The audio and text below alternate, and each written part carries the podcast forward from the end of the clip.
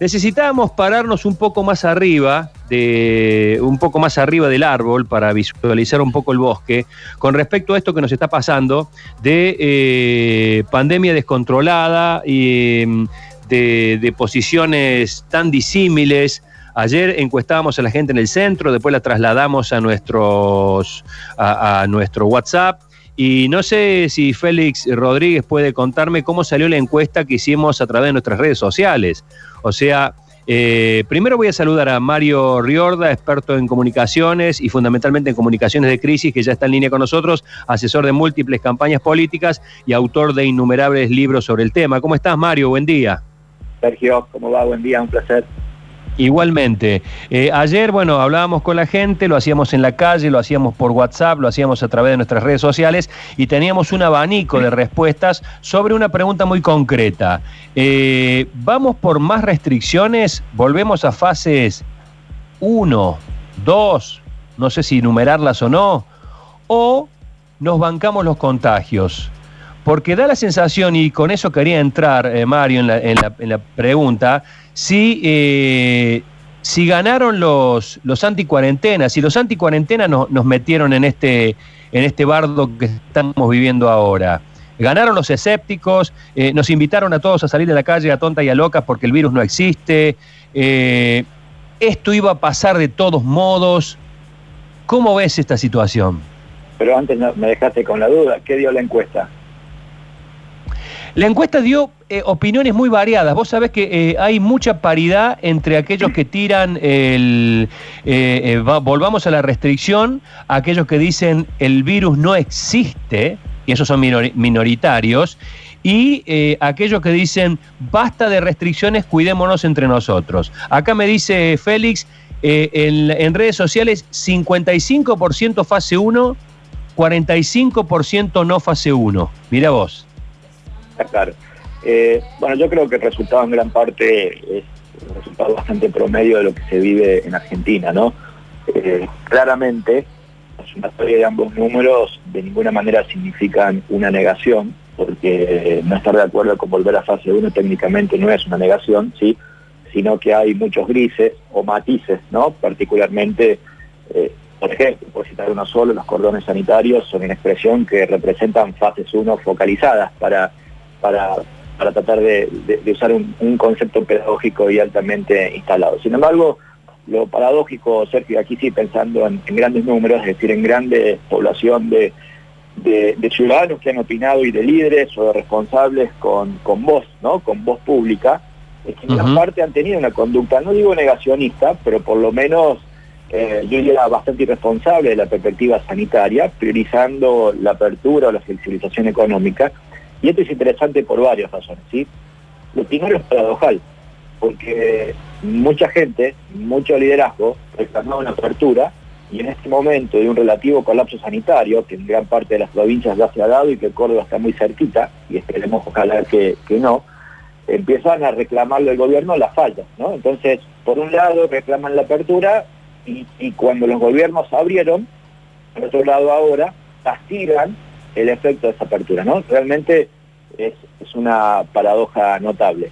Ahora, la realidad es que tampoco hay que cabalgar aquí solamente en la responsabilidad o en la corresponsabilidad ciudadana, Sergio, porque creo que la pandemia agarró mal parado a todo el mundo, ¿no? Eh, son, como le llamaron algunos autores, eh, desastres impensables, ¿sí? Y en ese sentido, no había de alguna manera capacidades, no tan solo la perspectiva sanitaria, sino de la capacidad de gestión integral de fenómenos con semejante nivel de escalabilidad ¿no? a nivel internacional. Pero más allá de esto, también es verdad que independientemente de esto, los liderazgos actuaron como si la gravedad no fuera tal y jugaron a, a un juego especulativo. Hace un ratito estaba leyendo medios locales y estaba viendo particularmente al ministro de Salud provincial y particularmente la relación con el COE, el Comité de Expertos aquí provincial, comentando que si se vuelve a fase 1 es una decisión de todos. Y la verdad que está muy bien, porque una de las características centrales, ya no de la comunicación de crisis, sino preferentemente de la comunicación del riesgo, es que el riesgo sea compartido y por lo tanto para ser compartido tiene que ser asumido por todos. Y para ser asumido por todos en una situación que significa técnicamente restricciones, que significa cambio de hábitos, conductas frente a vulnerabilidades, significa que se necesita previamente una cogestión, un codiseño. Y entonces el riesgo, realmente, más allá del riesgo súbito que significó la pandemia, implica, Sergio, a todas luces, un proceso de construcción social de consenso. Ahora, cuando hubo que utilizar en Córdoba, fue la única vez que se lo vio al gobernador rampante, apareciendo feliz, anunciando flexibilización, y luego, además de su desaparición, el pobre parecía ser que las buenas noticias las da sola, que las malas noticias las comparte. ¿no? Entonces, la verdad que también aquí hay una irresponsabilidad política, manifiesta, explícita, que podría, saliéndonos de Córdoba, para no situarnos solamente local, agravarse con algunas cuestiones que en términos promedio, algunos hemos señalado, y lo digo muy tempranamente desde el día uno, pero además tengo escritos previos a esta pandemia, respecto a que no hay que confundir riesgo con crisis. Y muchos liderazgos pensaron haber domado tempranamente la crisis, cuando en realidad a donde debieran haberse posado es en el riesgo. La crisis implica, montarse públicamente como un gran piloto de tormenta, cuando el riesgo en realidad no necesita esas acciones simbólicas de ser una especie de superhéroe que controla la situación Claro. Entonces, de alguna manera, eh, me, estás aclarando algo que nos preguntábamos nosotros esta mañana, si eh, eh, el riesgo de los primeros meses lo confundieron con crisis y nos agotaron entre abril y marzo o entre abril y mayo, nos agotaron cuando estábamos viviendo una etapa de riesgo y no de crisis, nos hicieron transitar una crisis y hoy que estamos en crisis estamos hasta las tarlipes. Así es, estamos cansados nosotros y están preocupados y es razonable que así estén eh, los liderazgos políticos. Es muy razonable, Sergio, digo, no quisiera estar en la piel de quien toma decisiones. Lo cierto es que algunos que levantamos la voz en ese momento con la expertise de medianamente trabajar esta temática, no tan solo profesionalmente, sino académicamente, somos literalmente ignorados. Y en ese sentido, a los liderazgos les encantaba ser superhéroes. Lo cito como ejemplo testigo para salirnos del caso de Córdoba y para, para que no haya ningún encono de tipo personal en esto, para que veamos que es un fenómeno internacional. El presidente de Salvador en un momento tiene un tweet que dice debería descansar un poco, ¿no? Es decir, asumiendo su condición de superhéroe, ¿no? Eh, un tuit público, un presidente de un país. Y creo que este, este, este signo, que, este, este, este tuit simbólico que representa muchas posiciones públicas, es lo que le pasó a los liderazgos, que en primer término generaron un consenso muy amplio. En Norteamérica existe una expresión derivada del ataque a las Torres Gemelas, que la ciencia política usa mucho, que se denomina algo así como abrazarse en torno a la bandera, ¿no? Que es frente a amenazas externas, si el virus representó inicialmente una amenaza externa, la gente finalmente se abraza y le da reputación extra y le da poder extra a los liderazgos.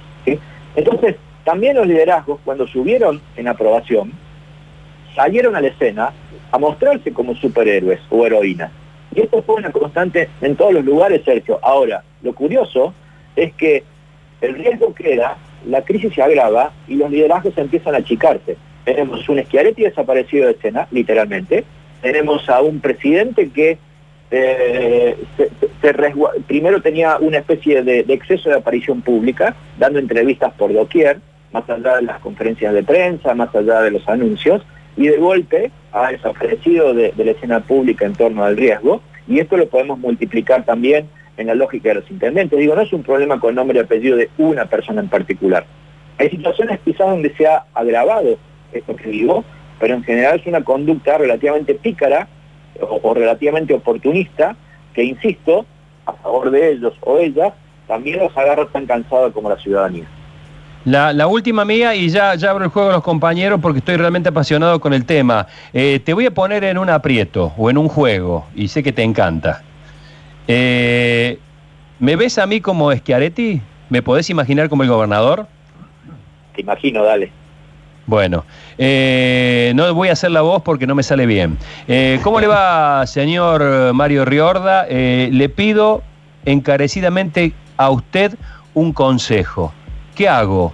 ¿Vuelvo a fase 1 o libero todo y que cada uno se haga responsable de lo que le pasa o que lo que no le pasa?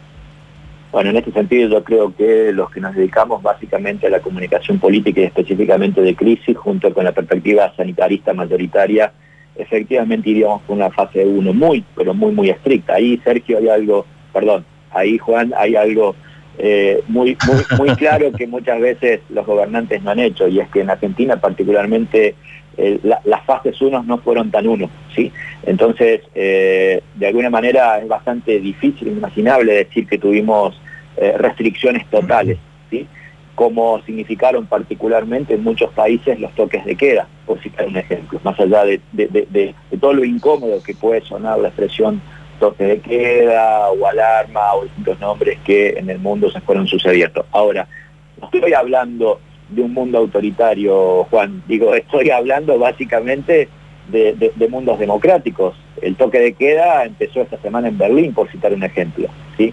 Entonces, Berlín, que es un país que lo tenemos como modelo, modelo que además, modelo que además ni siquiera se confía de lo que se está confiando el modelo de gestión de Córdoba, porque por ejemplo, una de las características importantes que se deja traslucir de las expresiones del ministro es que a más casos más camas. Y esto está fantástico. El problema es que no se corta esto de raíz y cualquier sistema sanitario, Alemania incluido, que es uno de los mejores sistemas sanitarios del mundo, colapsa en algún momento con ese criterio. Entonces, en algún momento hay que ponerle límite y el límite no es simplemente invertir en camas, porque llega un momento en que los sistemas sanitarios, especialmente de cuidados intensivos, colapsan. El mundo ha demostrado esto. Eh, Luchi, muchachos, chicas. ¿Qué, ¿Qué, tal, Mario? ¿Cómo le va? Buen día, Luchi Bañez, le saluda. Bueno, muy interesante, porque claro, nosotros estamos viendo esto, los gobiernos aparecen, o los políticos, los discursos políticos cuando tienen que dar buenas noticias, y desaparecen cuando hay que dar las malas, o ponen personajes o personas, ministros, para que cumplan tal función, ¿no? Eh, hoy el presidente Alberto Fernández va a anunciar en vivo desde la Casa Rosada la extensión de las medidas de cuidado. Digamos, evidentemente va a ser algo diferente porque quiere dar una idea de que vamos hacia adelante y de que vamos saliendo. Ahora me pregunto, Mario, ¿cuánto de nuestro sistema, nuestros políticos, por no, no solamente Fernández, que Areti, Yarlora, están expuestos a una medición permanente de, de su evolución como políticos y no como líderes, lo que vos mencionabas? O sea, terminan siendo víctimas del mismo sistema. Comunico yo cuando tengo que darte algo bueno y comunican los otros cuando tienen que darte malas noticias. Bueno, pero ahí hay un problema, insisto, que eh, yo no quisiera culpar estrictamente siempre a los líderes porque sería injusto. El tema es que son líderes y por lo tanto esto que resulta injusto es lo lógico. No tengo otra opción, no tengo plan B para, para criticar, ¿sí? Eh, porque aunque me pongo a criticar a sus equipos de comunicación, literalmente quien toma la decisión final, quien resuelve el dilema de cómo aparezco públicamente, son los líderes. Entonces, puede o no ser injusto porque el líder puede tener malas recomendaciones de sus equipos, por supuesto que eso sucede, pero en definitiva la responsabilidad siempre recae arriba, por lo menos porque, voy la resolución de los dilemas de aparición pública termina básicamente en la figura de, de los liderazgos, pero ahí hay una competencia central eh, a mí me toca, yo soy director de una maestría en comunicación política en la Universidad Austral y doy clases en 12 países muy regularmente sobre esta temática. ¿Cuál es el problema? El problema es que la comunicación de crisis y la comunicación de riesgo es subestimada. El problema es que hay una electoralización constante de la comunicación de los gobiernos y por lo tanto cuando aparecen situaciones de anomalía de esta naturaleza, los gobiernos literalmente no saben cómo actuar gobierno de Córdoba pareciera ser que con un blindaje mediático históricamente pasaba crisis. Bueno, no es esta la situación, ¿sí? Un gobierno que ha bajado 38 puntos, cito por ejemplo la medición de la, de la consultora Pulso Social desde marzo a la fecha, significa un llamado de atención de que algunas cosas hay que cambiar. Y porque estamos en crisis hay que cambiar. Así de simple. La crisis, voy, a citar y perdón por, de paso hago un chivo así, eh, me, me paga este tiempo.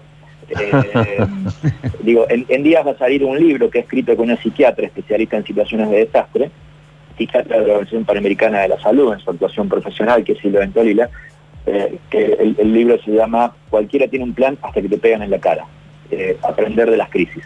Y este, este libro en realidad tiene un capítulo uno que, que, le denominamos el fin del mundo, porque una crisis técnicamente es una especie de fin del mundo personal, social o lo que fuere. Pareciera ser que en algún momento se te apaga la luz y sin embargo el mundo sigue, pero, pero uno se quedó sin recursos. Entonces, si, de verdad cuando uno lee líneas editoriales, más allá de la percepción de la realidad subjetiva que uno tenga, de los distintos medios de Córdoba, ¿sí? Eh, a favor del gobierno, en contra del gobierno, pero uno ve que estamos muy cerquita en una situación de colapso, que la palabra incertidumbre es dominante y reinante, que de golpe a una crisis particular, la perspectiva sanitaria, se le acopla otra crisis que ya tenía Argentina y que particularmente también toca fuerte en Córdoba, que tiene que ver con la dimensión económica y social, pero de golpe se le agrega otra crisis que tiene que ver con la gestión del fuego, pero de golpe se le agrega otras crisis en términos de reputación que tiene que ver con abusos de poder en el marco policial, pero que de golpe se le agrega uno y otro elemento problemático y la reacción es la misma, bueno, la verdad es que ahí sí hay una responsabilidad que por más que suene injusta, es de los líderes.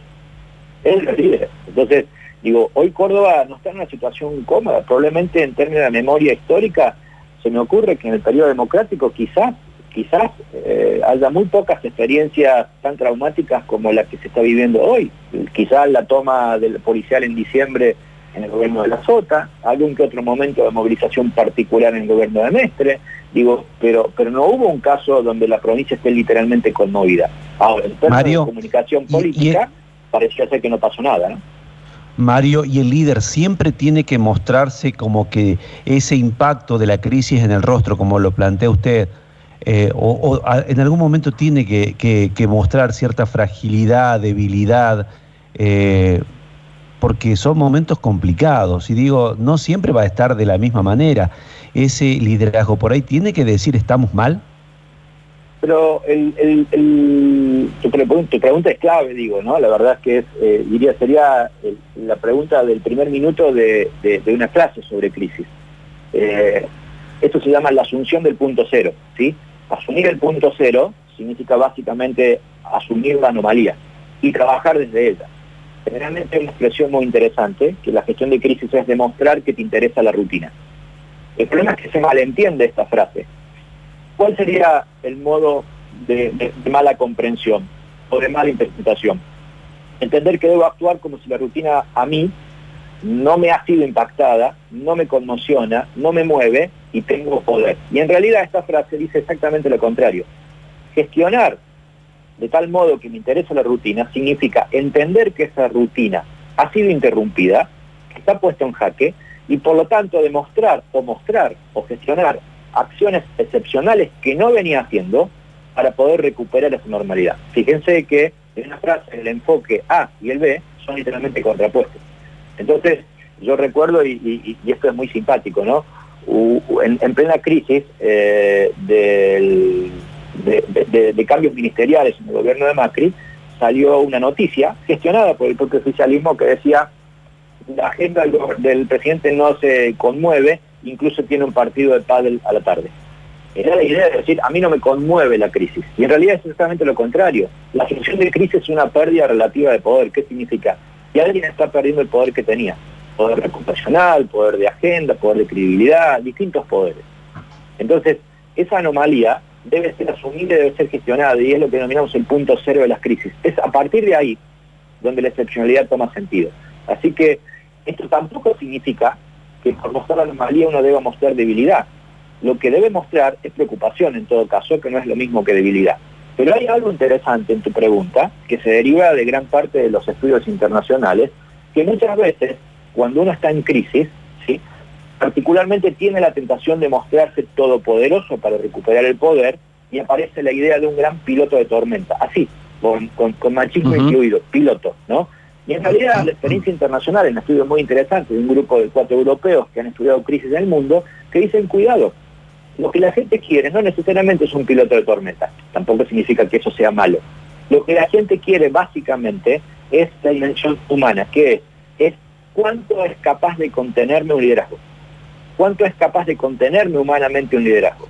Entonces, es evidente que si nos situamos en Córdoba, la política del silencio tiene cualquier cosa menos contención humana.